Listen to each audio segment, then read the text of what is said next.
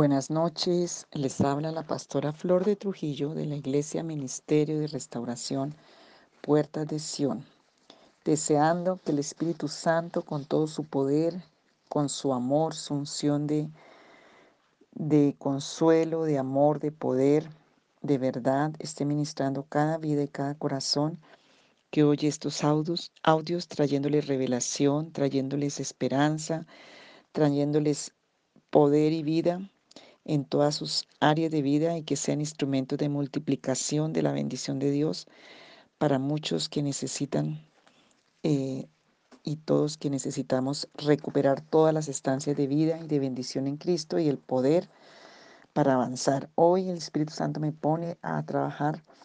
Todos estos temas están incluidos unos a otros, porque libertad y libertados también tienen que ver con venciendo el temor, el miedo, que es algo que está por todo lado, es uno de los enemigos más fuertes que están desde el huerto del Edén, porque entró por el pecado.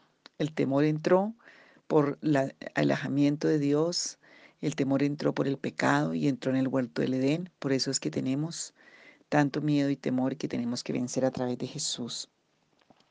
Entonces vamos a estar trabajando algunos conceptos, no va a ir tan rápido porque quiero que trabajen. A veces los hago muy largos los audios y yo creo que los voy a hacer más cortos, no sé, como el espíritu me indique. Pero lo que a veces sí quiero es que los repasen, que traigan fruto, que el Señor se glorifique, porque toda la gloria es para el Señor y el objetivo es la libertad de su pueblo, la sanidad y la bendición. Entonces el entendimiento, conoceréis la verdad y la verdad os hará verdaderamente libres. Y eso es a través de la palabra del Espíritu Santo y de todos los recursos que el Señor nos dejó. Los orígenes, pues son muchos. Vamos a mirar algunos del miedo. Y sabemos que todos estos orígenes del miedo tienen que ver con Satanás, desde el huerto del Edén.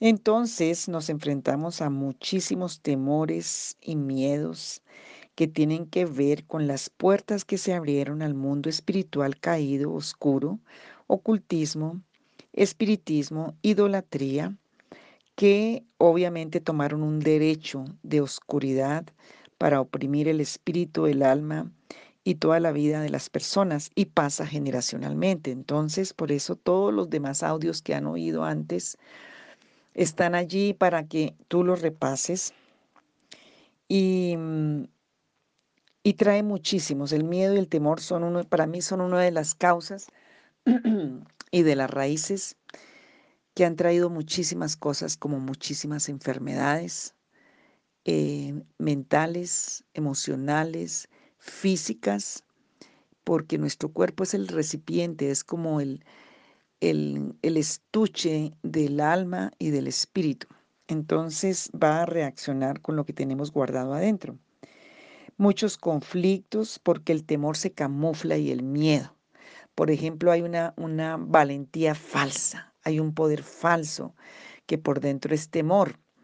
Hay también una ira que puede traer una raíz muy fuerte de miedo y de temor, hasta alegría y gozo que son falsificados y que por dentro está el miedo y el temor. Esos son los sentimientos secundarios que a veces se ponen como fachada porque adentro se está tapando algo que está muy fuerte en las personas. Y Dios, la verdad que penetra, por eso la palabra, recuerdo el versículo de Hebreos capítulo 4, versículo 12 y 13, que dice que la palabra del Señor penetra hasta partir el alma, el espíritu, las coyunturas, o sea, se mete a sacar, se nos mete al rancho, mejor dicho, para sacar todo lo que está allí, plagas, oscuridades, mentiras, lo que se ha guardado en una forma incorrecta, en una forma maligna, en una forma traumática. Desde el huerto del Edén tenemos ese problema que trajo conflictos, que trajo pecado, que trajo vergüenza. Y bueno, no voy a hacer tan, bueno, voy a ir estando poco a poco en como el Espíritu me indique que lo vamos a hacer, pero en este día yo quiero que tú como que repases esto, lo analices en tu vida. Y en todos estos se me ha olvidado como darles ideas de lo que he hecho en talleres con todos estos temas antes y es como ponernos una meta. Por ejemplo, en este mes vamos a trabajar sobre salir del temor o salir de todo esto que hemos estado trabajando de la muerte y ponerte metas diarias por 30 días, por 40 días. Acuérdese que el Señor ayunó 40 días, ese ayuno de 40 días no es que los voy a poner a ayunar, sino que psicológicamente, espiritualmente, insistir por todo ese tiempo, por ejemplo, escribiendo la palabra sobre un tema, ¿sí? Por 40 días, orando, pidiéndole al Espíritu Santo, creyendo, vas a ver la libertad y vas a registrar el fruto. Entonces, si quieres ayunar también, pues lo puedes hacer, pero no es como la, la formulita mágica, no es tú con Dios. Cada persona es diferente, cada historia de todos es diferente. Cada, aquí esto no es religioso, ni es de, de, mm, ¿cómo se llama eso? Que se me van las palomas, se me dan las palabras como de, de camisa de fuerza. No, es cuando el Espíritu Santo y tú te humillas, dice que Él está dispuesto a ver un corazón que se quebranta. Precisamente estaba aquí leyendo la palabra hace un ratico. Y, y está en todas las formas, en todas las palabras, pero estaba leyendo, tal vez era Isaías o Jeremías al final, creo que es Isaías, que dice así la palabra. Em, sí, Isaías 66. Em, dice, y Jehová mirará a aquel que es pobre y humilde de espíritu y que tiembla a mi palabra es pobre y humilde de espíritu y que tiembla mi palabra. Mateo 5.3 dice que bienaventurados los pobres en espíritu, los que se humillan para reconocer su limitación. Dice mm, el 3 de Mateo 5, bienaventurados, y él empezó a enseñar, y lo primero que dijo fue esto, bienaventurados los pobres en espíritu, porque de ellos es el reino de los cielos. Estaba en un contexto de fariseos que se creían que eran perfectos y que tenían toda la ley y eran religiosos y no reconocían su limitación, no reconocían su necesidad de Dios. Y nosotros en todo esto lo que estamos haciendo es reconociendo nuestra limitación y necesidad de Dios en todas esas áreas que ni siquiera son religiosas, pero que son espirituales, que son del alma, que son de nuestra vida y a las que el Señor vino a restaurar. A Él sea la gloria por los siglos de los siglos.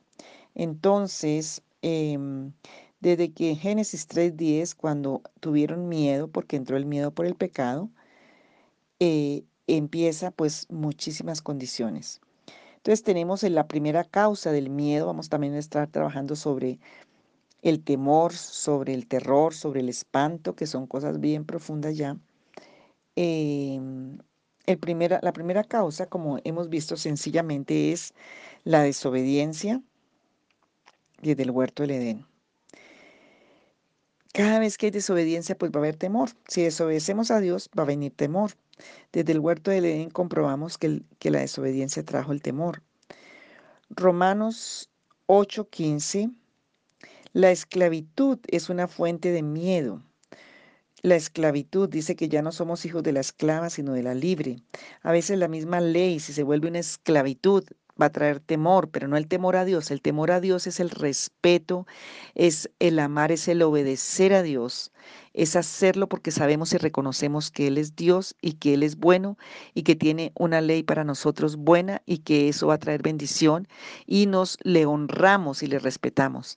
Cuando la Biblia habla del temor a Dios, no es el miedo, ni el espanto, ni el temor eh, malo, o sea, maligno, que vino por Satanás cuando cayó del cielo y desde el huerto del Edén. Entonces, otra, otra causa, Romanos 8.5, que habla de la esclavitud.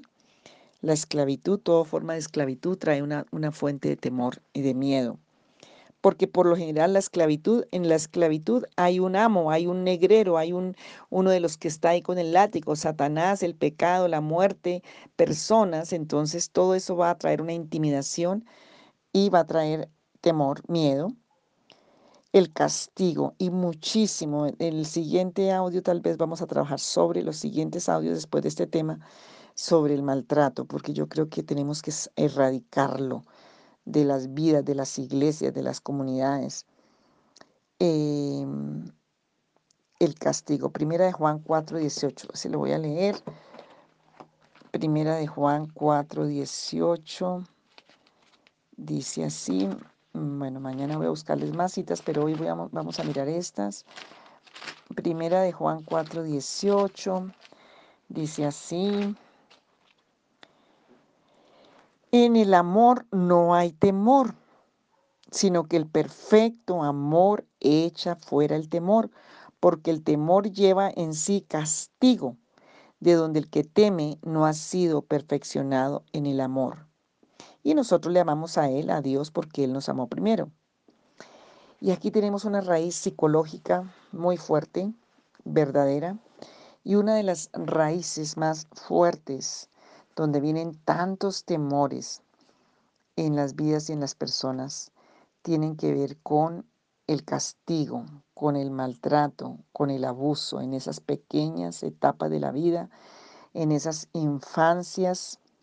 Hay como un documental de película que vi hace poco que se llama en el YouTube, que se llama Amado, es la historia de un niño que fue maltratado y abusado y es rescatado y cómo tiene tantas crisis cuando es adoptado ya en la adolescencia por esta raíz del castigo y este castigo va a traer muchas consecuencias. Cuando se educa sin amor, va a venir una cantidad de temores. Hay muchísima gente medicada hoy que no tendría por qué estar medicada, simplemente porque faltó el amor, porque hubo maltrato, porque hubo castigo, porque es la parte más difícil de restaurar que solo el amor de Dios em, puede hacerlo en las vidas, la fe y el amor de Dios porque el daño es profundo a la conciencia, el daño es profundo a toda la formación de la psiquis, de la personalidad, del carácter.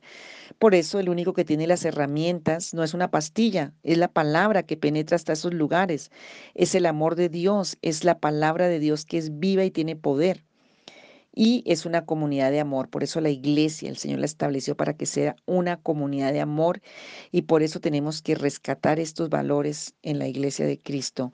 Porque ahí mismo en primera de Juan 4, 18 dice, nosotros le amamos a Él, a Dios, porque Él nos amó primero. Pero el 20 dice, si alguno dice, yo amo a Dios y aborrece a su hermano, es mentiroso. Pues el que no ama a su hermano, a quien ha visto, ¿cómo puede amar a Dios a quien no ha visto?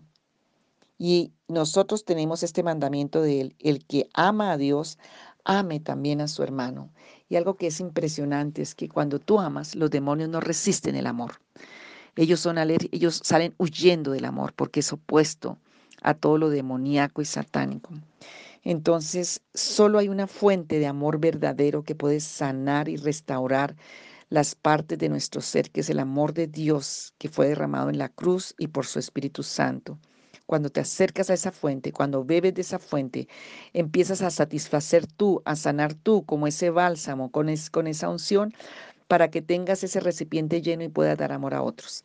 Porque no, no es el amor que, el amor eh, interesado, no, es el amor ágape del que está hablando aquí, a pesar de el amor que puede cambiar una condición, que fue el que el Señor hizo por nosotros en la cruz otra causa. Entonces no solamente la desobediencia, no solamente la esclavitud del miedo ni el castigo, sino que también es maldición. Y el miedo viene como una maldición. En la palabra lo encontramos. Entonces hay muchas personas que están bajo maldiciones y que están llenas de temores. Por eso vino Jesús. Para Él se hizo maldito en la cruz. Gálatas capítulo 3. Y voy a leer Deuteronomio 28 ya les digo como el del 65, donde está la bendición y la maldición. Deuteronomio 28. Em, dice el 15 primero, pero acontecerá que si no oyeres la voz de Jehová tu Dios para procurar cumplir todos sus mandamientos y sus estatutos que yo te intimo hoy, que vendrán sobre ti todas estas maldiciones y te alcanzarán. Y empieza la lista de las maldiciones. Dice en el capítulo, en el versículo 65 eh, del 28 de Deuteronomio. Y ni aun entre estas naciones descansarás, ni la planta de tu pie tendrá reposo, pues allí te dará Jehová corazón temeroso, maldición, desfallecimiento de ojos, fruto de, de efectos del temor, de la ansiedad, tristeza de alma, porque esos males andan empandillados. El temor anda con la tristeza, anda con angustia, anda con aflicción. Y tendrás tu vida como algo que pende delante de ti, crisis de ansiedad. Y estarás temeroso de noche y de día. No tendrás seguridad de tu vida Por la mañana dirás, ay, quien diera que fuera la tarde. Y a la tarde dirás, ay, quien diera que fuera la mañana. Por el miedo de tu corazón con que estás amedrentado. Uno de los efectos del temor es amedrantamiento, te roba, te resta, trae perdición.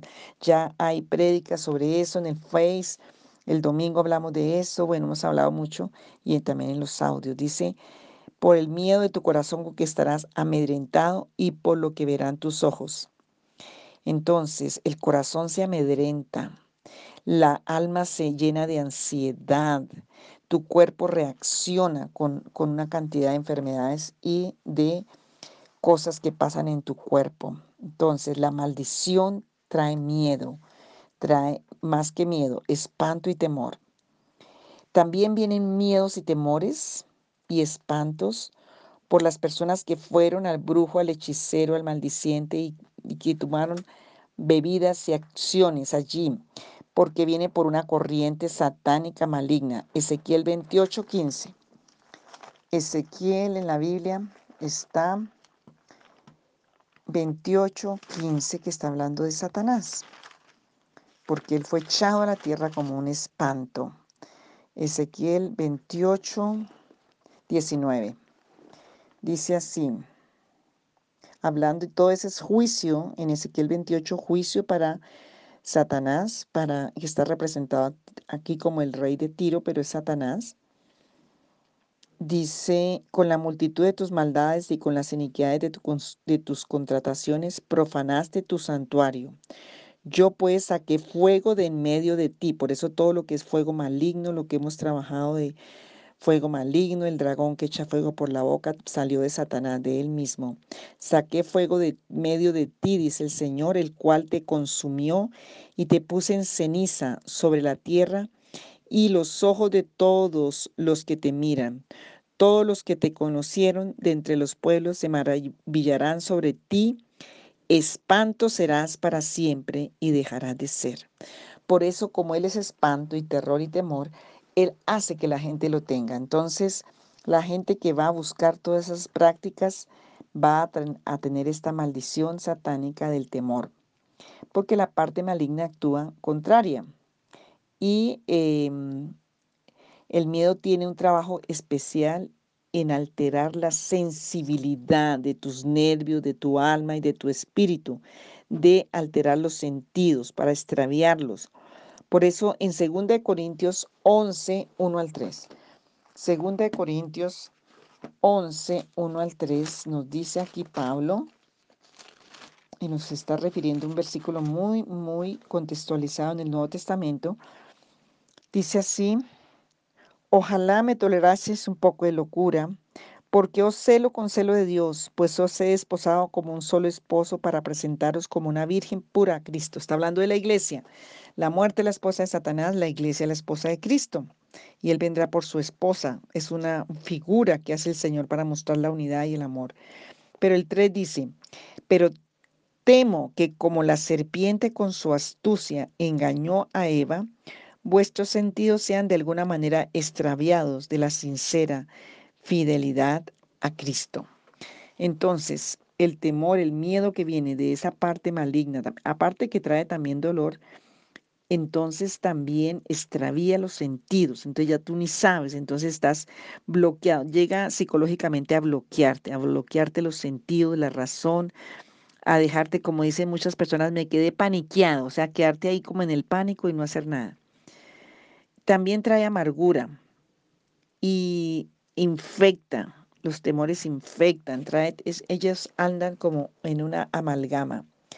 El miedo es productor de enfermedades el miedo también se vuelve hipocresía. Isaías 33, 14. Vamos a mirar qué dice Isaías 33, 14. Y vamos a orar para que el Señor te dé revelación y hagas la lista. Vas a hacer una lista de todos los temores que han estado sobre tu vida. 33, 14. Dice el Señor. Oíd el 13, los que estáis lejos y los que y lo que he hecho a vosotros los que estáis cerca, conoced mi poder. Los pecadores se asombraron en Sión, Espanto sobrecogió a los hipócritas. ¿Quién de nosotros morará con el fuego consumidor? ¿Quién de nosotros habitará con las llamas eternas? Eh, dice que el y la hipocresía, y dice el 15, el que camina en justicia y habla lo recto, el que aborrece la ganancia de violencia, el que sacude sus manos para no recibir cohecho, el que tapa sus oídos para no oír propuestas sanguinarias, el que cierra sus ojos para no ver cosas malas. Ese habitará en las alturas, fortaleza de rocas, será su lugar de refugio y le dará su pan y su agua serán seguros, o sea, no habrá temor. Entonces la hipocresía y todo lo que habla aquí, injusticia y rectitud, todo eso va a traer temor a las vidas porque no hay seguridad. Em, en el organismo entra por los poros, por los nervios, por, por, todo el cuerpo. Vemos los corrientazos, la persona a veces queda paralizada. Pasa mucho cuando hay trauma, cuando hay, cuando hay mm, un sobrevoltaje donde la, la adrenalina tiene que sobre tomar y sacudir, entonces queda mucha descompensación o desequilibrio en el organismo y por eso hay tantos problemas, porque el organismo nuestro, físico, emocional, espiritual, del alma, fue hecho para vivir en paz, para estar con shalom, que es la palabra paz espiritualmente en la Biblia. Entonces, ¿cuántas personas, mírese sus uñas, las mías están de hacer oficio, pero cuántas personas no tienen uñas porque se las comen por, por ansiedad y no tienen paz? ¿Cuántas personas por sus poros están todo el tiempo transpirando porque están llenos del miedo? Porque el miedo se filtra y se empieza a sentar en los órganos, en los más sensibles, y va sacando la paz del cuerpo.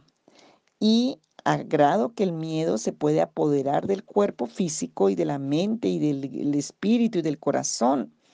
Y Dios nos hizo para vivir en la paz. Mi paz os dejo, mi paz os doy, no la doy como el mundo la da, no se turbe tu corazón ni tenga miedo.